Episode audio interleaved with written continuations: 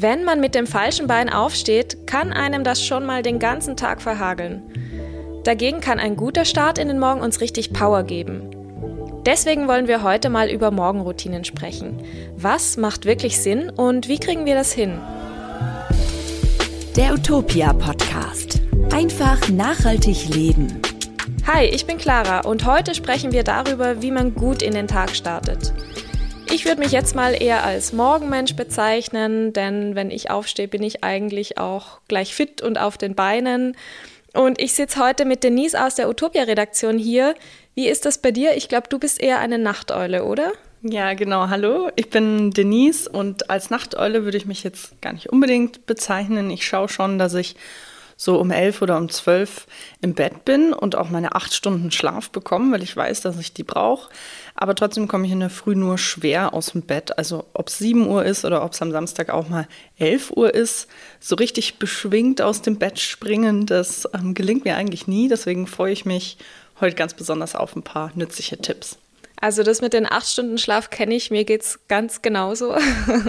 das ist ja schon mal sehr gut zu wissen. Ich glaube, das ist der erste Punkt, den viele Leute schon mal nicht wissen, dass sie denken, sechs Stunden Schlaf reichen. Und das ist ja bei den meisten Menschen tatsächlich nicht so. Ja, total. Es kann wirklich individuell sein. Hm. Am Ende klären wir übrigens die Frage der Woche, kann man Eier mit doppeltem Eigelb essen oder ist das ungesund? Bleibt dran, um die Antwort zu erfahren. Wir legen jetzt aber los mit der Morgenroutine.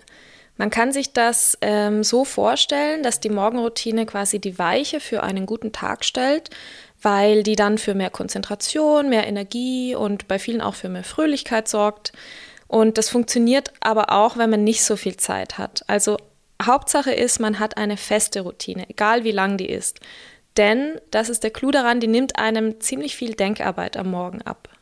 Genau, und wenn man morgens gleich den Fokus für seinen Tag setzt, dann schafft man es auch, den sowohl bewusster, aber gleichzeitig eben auch entspannter und produktiver zu gestalten. Und am Ende kann das die ganze Lebensqualität verbessern. Und wie wir es auch schon vorher kurz gesagt haben, vieles daran kann sehr individuell sein. Also nicht für jede, nicht für jeden funktioniert dasselbe. Wir haben euch aber heute mal zehn Tipps und Ideen zusammengestellt, die euch dabei helfen können, eure ganz persönliche Morgenroutine zu finden. Das Wichtigste ist dabei, dass die Morgenroutine motivierend sein soll, machbar und nützlich. Also das soll kein Zwang werden. Es soll euch ja wirklich helfen. Und ich fange mal an mit dem wichtigsten Punkt, den wir auch schon angesprochen haben, nämlich genügend zu schlafen. Also die Morgenroutine beginnt eigentlich schon am Abend vorher, nämlich damit, dass man rechtzeitig ins Bett geht. Denn nur wer ausreichend viel schläft, ist dann halt am nächsten Tag auch fit und produktiv. Und bei uns, bei mir und Denise, ist es eben so, ja, acht Stunden sind für uns super und Studien haben auch gezeigt, bei den meisten Menschen liegt diese Zahl auch zwischen sieben und neun Stunden. Also das kann schon ein bisschen variieren, aber so in dem Spektrum. Ja, genau, das finde ich total wichtig. Da rede ich auch ganz oft ähm, mit Freunden und Bekannten drüber, wenn sie äh, zum Beispiel ähm, anmerken, dass sie oft müde sind und nicht wissen warum, weil sie teilweise denken, dass sechs Stunden genug sind. Und wie du gesagt hast, ähm, für ein, also nicht einige, für wenige Menschen ist es so, aber die meisten brauchen zwischen sieben und neun. Und ich würde auch noch kurz anmerken, dass ähm, was auch bewiesen ist, ist, dass manche Menschen tatsächlich eher Nachteulen sind und andere sind Frühaufsteher und die meisten sind eben irgendwo zwischendrin.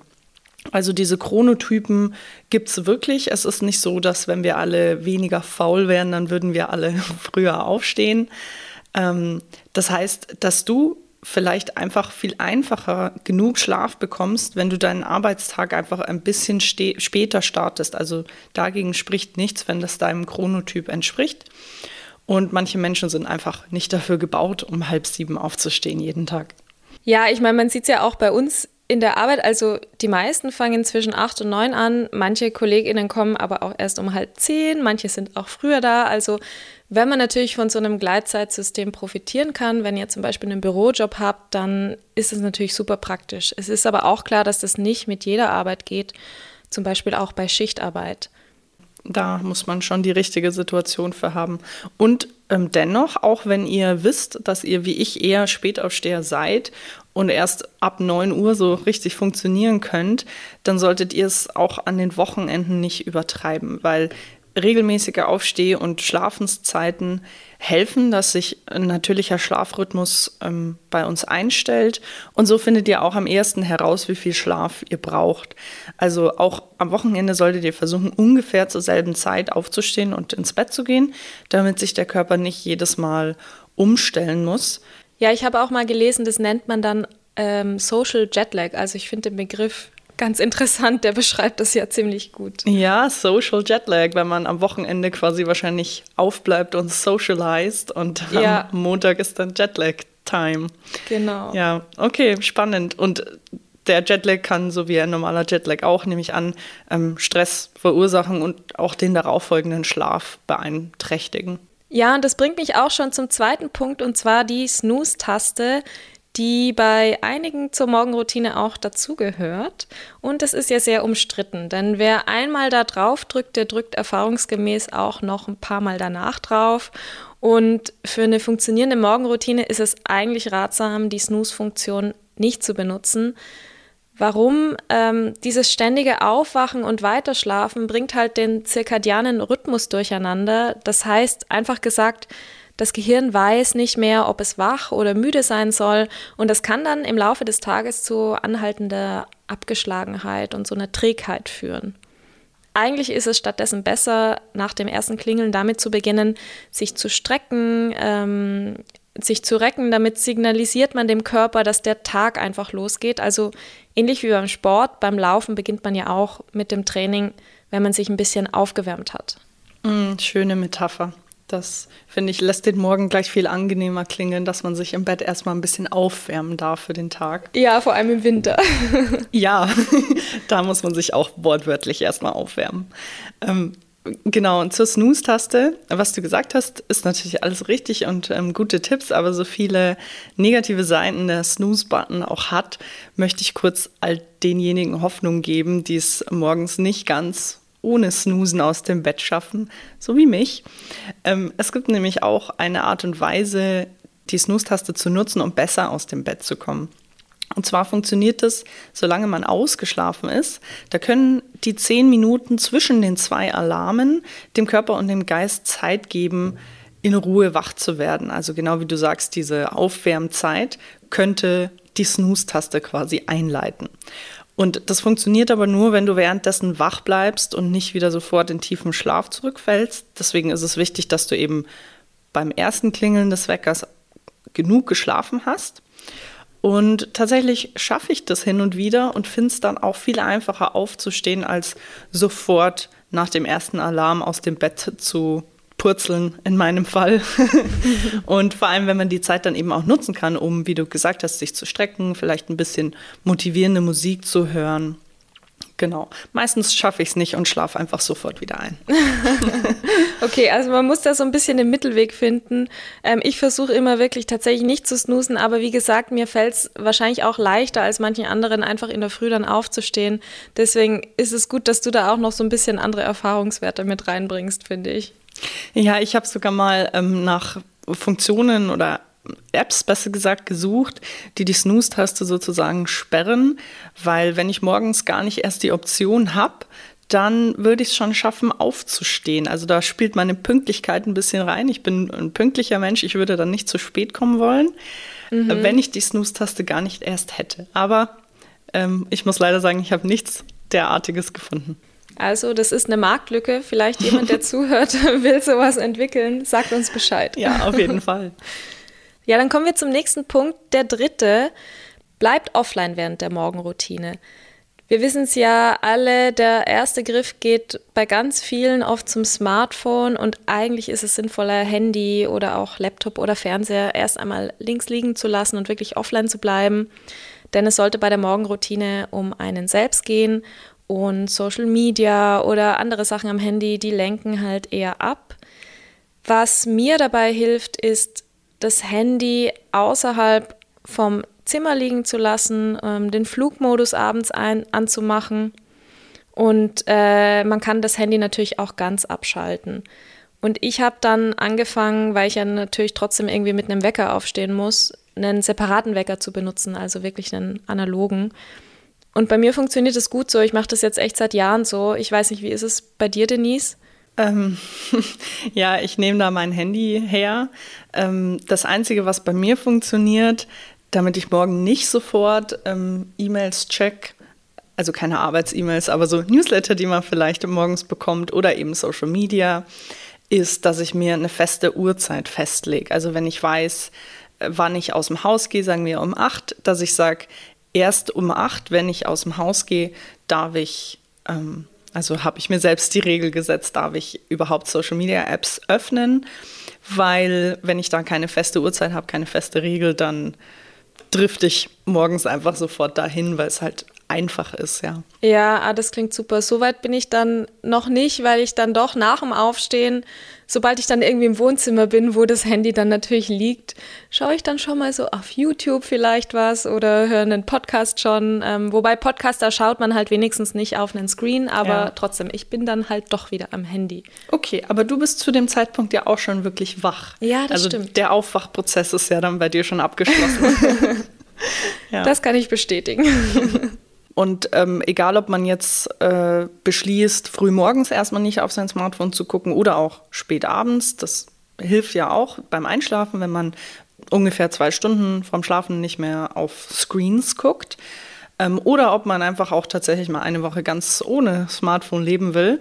Da haben wir einen ganz spannenden Artikel dazu, der heißt Die Smartphone-Diät, wie sie funktioniert und was sie bringt. Und die verlinken wir euch natürlich auch in den Show Notes.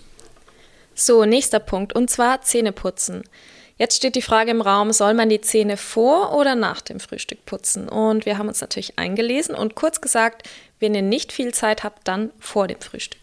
Genau, aber wenn ihr nach dem Frühstück ungefähr eine halbe Stunde warten könnt, dann lieber danach, weil von der Säure im Essen wird der Zahnschmelz angegriffen, das wisst ihr vielleicht, und der pH-Wert verändert sich und nach ungefähr einer halben Stunde danach ähm, hat sich das wieder eingependelt.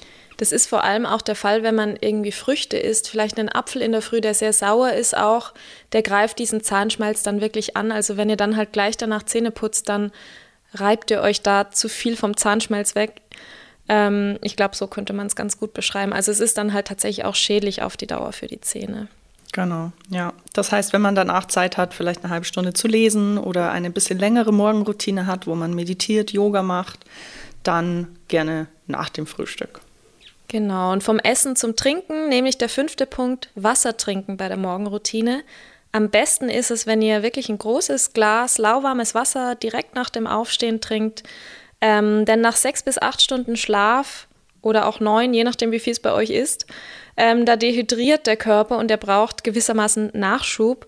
Und eine ordentliche Portion Wasser, das füllt das einfach wieder auf und kann euch wach und fit machen. Man kann da auch sehr gut einen Spritzer Zitronensaft reinmachen, damit es nicht ganz so langweilig schmeckt. Aha, jetzt ist endlich mal ein Tipp, den ich schon vorher befolgt habe und schon was richtig gemacht habe.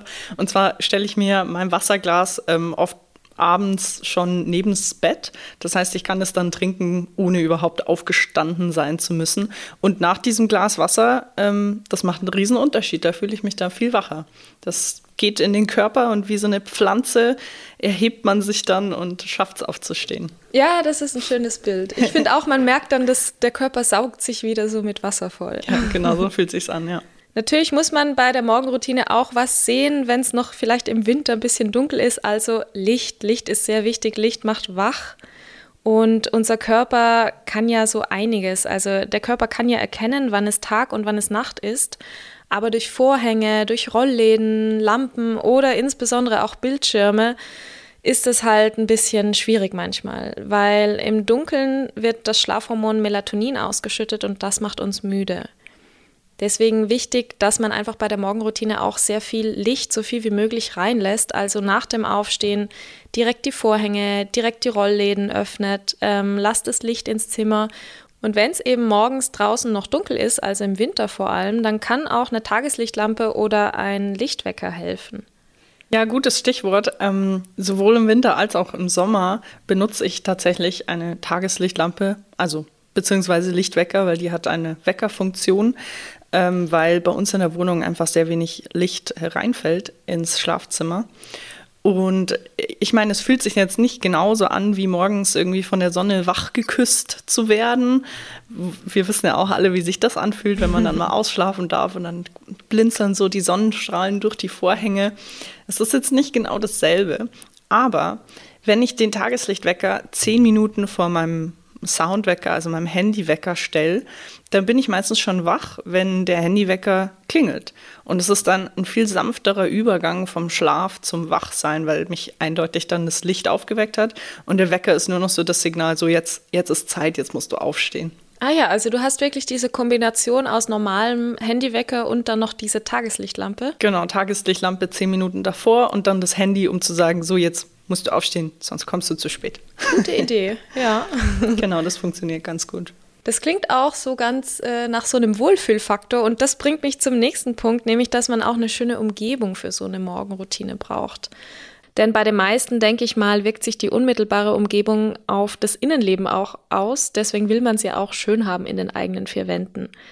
Deshalb sorgt auch dafür, dass die Schlafumgebung ordentlich ist und ihr euch da einfach wohlfühlt. Das ähm, beruhigt einerseits und man vermeidet unnötige Reize am Morgen und auch Gedanken, die sich dann gleich ums Aufräumen drehen, wenn man da irgendwie den Kleiderberg in der Ecke sieht. Also am besten vorm Schlafengehen einmal schnell aufräumen und auch wenn es nur zwei Minuten sind, wirklich. Also wirklich so eine ganz kleine Aufräumaktion starten. Ihr könnt euch dabei auch schon die Kleidung für den nächsten Tag rauslegen. Ähm, das funktioniert übrigens auch, wenn man gleich morgens Sport macht. Mache ich jetzt zwar nicht, aber wenn das euer Ding ist, dann legt euch das gleich schon raus. Dazu fällt mir jetzt gleich noch was ein. Das ist zwar nicht derselbe Tipp, aber dennoch ähnlich. Und zwar, ich habe mal irgendwo gelesen, dass man sich etwas vorbereiten sollte, auf das man sich morgens auch freuen kann. Also, dass man quasi erst haben kann, wenn man aus dem Bett aufgestanden ist und auf das man sich aber freut. Also, es kann dann einerseits ein leckeres Frühstück sein, das man abends schon vorbereiten kann. Zum Beispiel die klassischen Overnight Oats die muss man dann ja, also damit hat man morgens keine Arbeit mehr, sondern das macht man abends und morgens muss man dann nur essen und Essen ist ja schön. Ähm, oder auch, wenn man nicht ähm, frühstückt oder erst später frühstückt, ein hübsches Outfit, das man an dem Tag anziehen möchte, oder was auch immer euch morgens Freude bereitet. Vielleicht das nächste Kapitel in einem Buch, an dem ihr gerade dran seid. Sinn der Sache ist, dass einen die Vorfreude darauf quasi aus dem Bett zieht. So habe ich das eigentlich noch nie betrachtet, aber das ist eine total schöne Idee. Ich glaube, bei mir wird das mit dem Buch am ehesten ziehen. Das muss ich mir mal im Hinterkopf behalten. Ja, klar, da ist die Spannung schon da in dem Roman schon mit eingebaut. Ja, bei mir funktioniert es mit den Klamotten, weil ich tatsächlich abends Freude dran habe, mir da so ein bisschen was rauszulegen und mir morgens dann denke, oh ja, wenn ich das anhab, dann sehe ich fesch aus und fühle mich auch wacher. Und du musst morgens dann nicht mehr drüber nachdenken, was ziehe ich heute an. Genau, das auch, ja. Dann der nächste Punkt, sucht die Stille und versucht euch mindestens fünf Minuten Zeit zu nehmen, um Achtsamkeit zu praktizieren. Und das kann ganz unterschiedliche Formen annehmen. Ähm, das kann eine Meditation sein, da haben wir übrigens auch eine eigene Podcast-Folge dazu. Ähm, das können aber auch Yoga-Übungen sein oder die eigenen Gedanken zu beobachten und vor allem ruhig zu atmen, weil das wirklich eine ganz große Kraft hat, einen zu beruhigen. Und da haben wir euch Übungen in den Shownotes verlinkt, die könnt ihr dann super in eure Morgenroutine integrieren. Der Zweck dabei ist, dass man mit diesen Übungen das Bewusstsein für den anstehenden Tag schärft. Genau, das ist auch ein super Tipp. Und ich würde den aber personalisiert angepasst quasi, was wir hier mit der Podcast-Folge auch erreichen wollen, dass es für jeden eine machbare Morgenroutine ist und ähm, nicht alle genau das Gleiche machen würden. Aber ich würde das dann auf jeden Fall ans Ende meiner Morgenroutine verschieben, weil bevor ich Zähne geputzt und ähm, mich angezogen und Kaffee getrunken hätte, da hätte ich Angst bei der Meditation wieder einzuschlafen oder auch einfach bei Atemübungen, weil du ja sagst, die beruhigen einen so dermaßen da hätte ich Angst, sobald ich mich irgendwo anlehne, schlafe ich wieder ein. Ja, voll der wichtige Punkt. Das hatten wir tatsächlich auch in der Meditationsfolge. Also für manche ist es was direkt nach dem Aufstehen, für manche aber erst später, damit man da halt nicht wieder einschläft.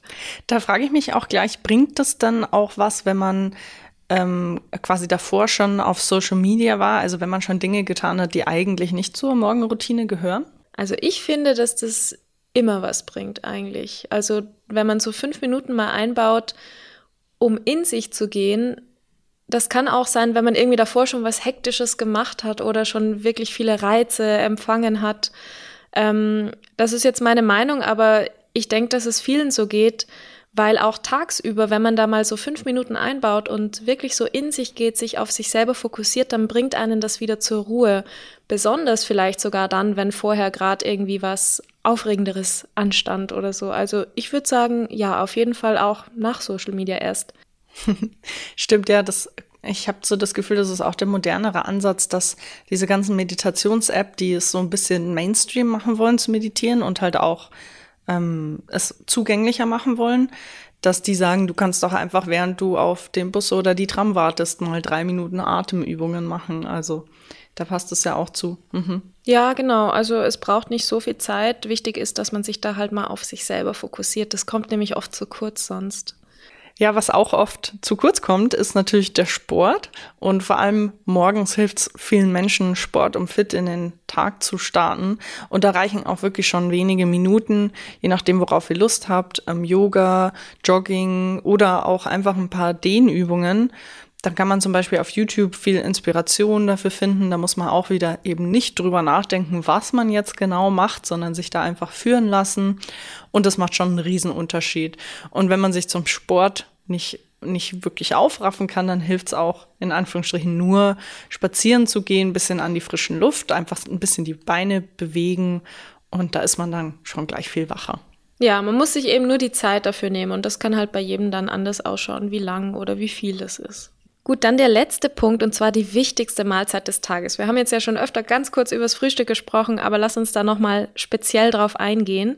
Und ich finde es total wichtig, dass man sich bei der Morgenroutine auch die Zeit für ein gesundes Frühstück nimmt.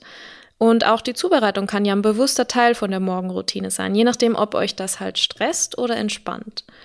Und für viele ist in der Früh natürlich ein Müsli der Klassiker, vielleicht mit saisonalem Obst oder ein Vollkornbrot mit einem Aufstrich. Ich trinke immer einen Tee in der Früh, bei anderen ist es vielleicht ein Saft oder frisch gemahlener Kaffee. Da könnt ihr ja einfach schauen, was euer Lieblingsgetränk ist. Aber ich trinke den Tee sogar im Sommer, muss ich sagen, weil so richtig heiß ist es am Morgen ja meistens auch nicht. Und es gehört wirklich ganz fest zu meiner Morgenroutine dazu. Total gesund auf jeden Fall.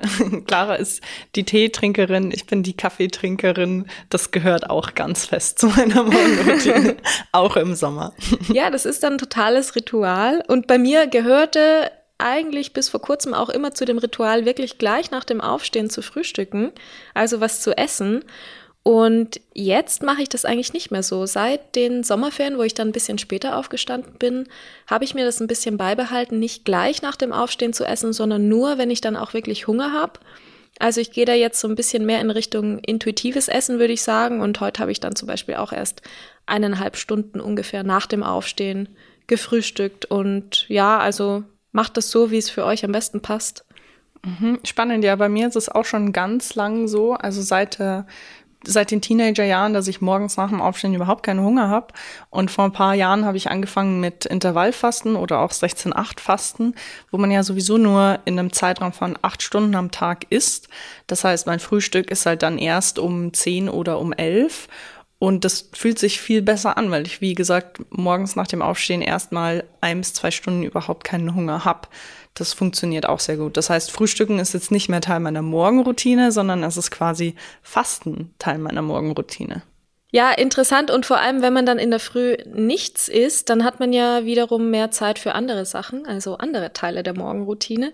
Zum Beispiel lesen oder irgendwie Zeitung lesen oder keine Ahnung, was ihr da einbauen wollt. Ihr könnt übrigens auch den Fokus für euren Tag aufschreiben, wenn ihr so ein Tagebuch führt oder drei Dinge, für die ihr dankbar seid. Man muss die auch nicht unbedingt aufschreiben. Das funktioniert auch super in Gedanken und das nimmt so ein bisschen auch vielleicht den Stress raus, dass das noch so ein Task ist, den man machen muss. Aber so in Gedankenform finde ich das total schön eigentlich.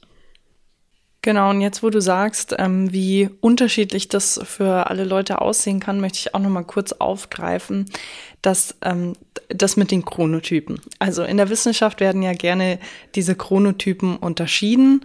Umgangssprachlich kann man sagen, das sind die Eule und die Lerche, also quasi die Morgenmuffel, ich und ähm, die eher abends aktiv sind und eben die Frühaufsteher wie Clara. und das beeinflusst tatsächlich auch zum Beispiel ähm, Sportlerinnen, also professionelle Athleten beim Leistungspotenzial. Ganz interessant ist aber auch, dass es dann weitere Studien gibt, die das eher bezweifeln und insgesamt vier verschiedene Tag-Nacht-Rhythmustypen festlegen. Ähm, andere WissenschaftlerInnen wiederum äh, bezweifeln das Konzept grundsätzlich und meinen, dass jeder Mensch höchstens so Tendenzen hat. Also es ist umstritten. Ähm, es könnte aber schon sein, dass ihr vielleicht eben besser abends arbeitet. Normalerweise sind wir alle morgens eher am aufnahmefähigsten und produktivsten, aber wann dieser Morgen startet, ist dann halt von Mensch zu Mensch unterschiedlich. So, ich denke, so kann man einen Kompromiss zwischen den ganzen Sachen finden. Ja, Genau. Der ähm, Verhaltensforscher John Levy sagt zum Beispiel trotzdem, dass eben nicht alle Menschen automatisch äh, glücklicher und produktiver sind, wenn sie früh aufstehen. In manchen Fällen kann es sogar den gegenteiligen Effekt haben. Und zwar, wenn sich Menschen ohne die entsprechende Veranlagung dafür dazu zwingen, früh aufzustehen, kann es eben zu Schlafmangel führen, wenn man eben nicht früh genug einschlafen kann quasi. Also wir raten euch zusammenfassend, ähm, findet einfach eure eigene Balance. Ja, total wichtig. Und Denise, jetzt die Frage an dich, was findest du denn eigentlich am umsetzbarsten für, von diesen ganzen Tipps? Also vielleicht ein Tipp, der für alle aus deiner Sicht am umsetzbarsten ist. Hast du da was?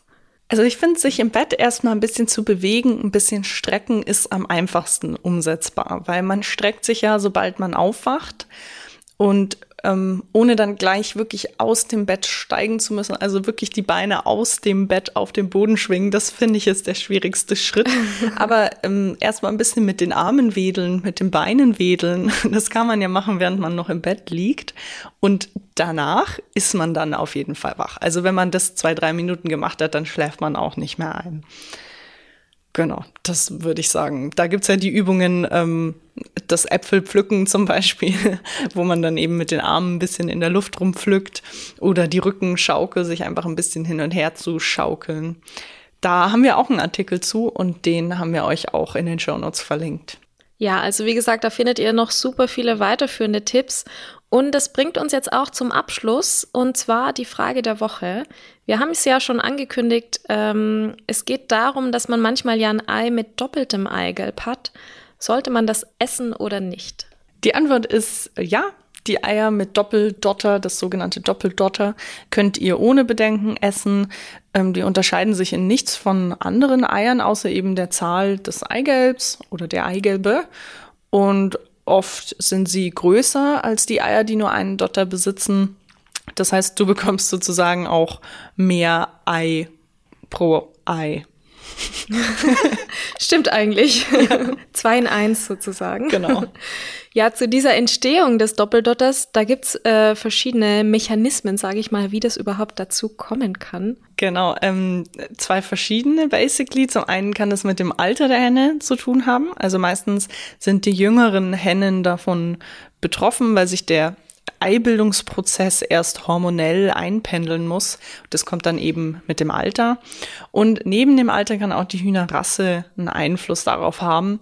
Und zwar ähm, neigen besonders große Hühnerrassen mit einem hohen Eigengewicht auch dazu, die Doppeldotter zu produzieren.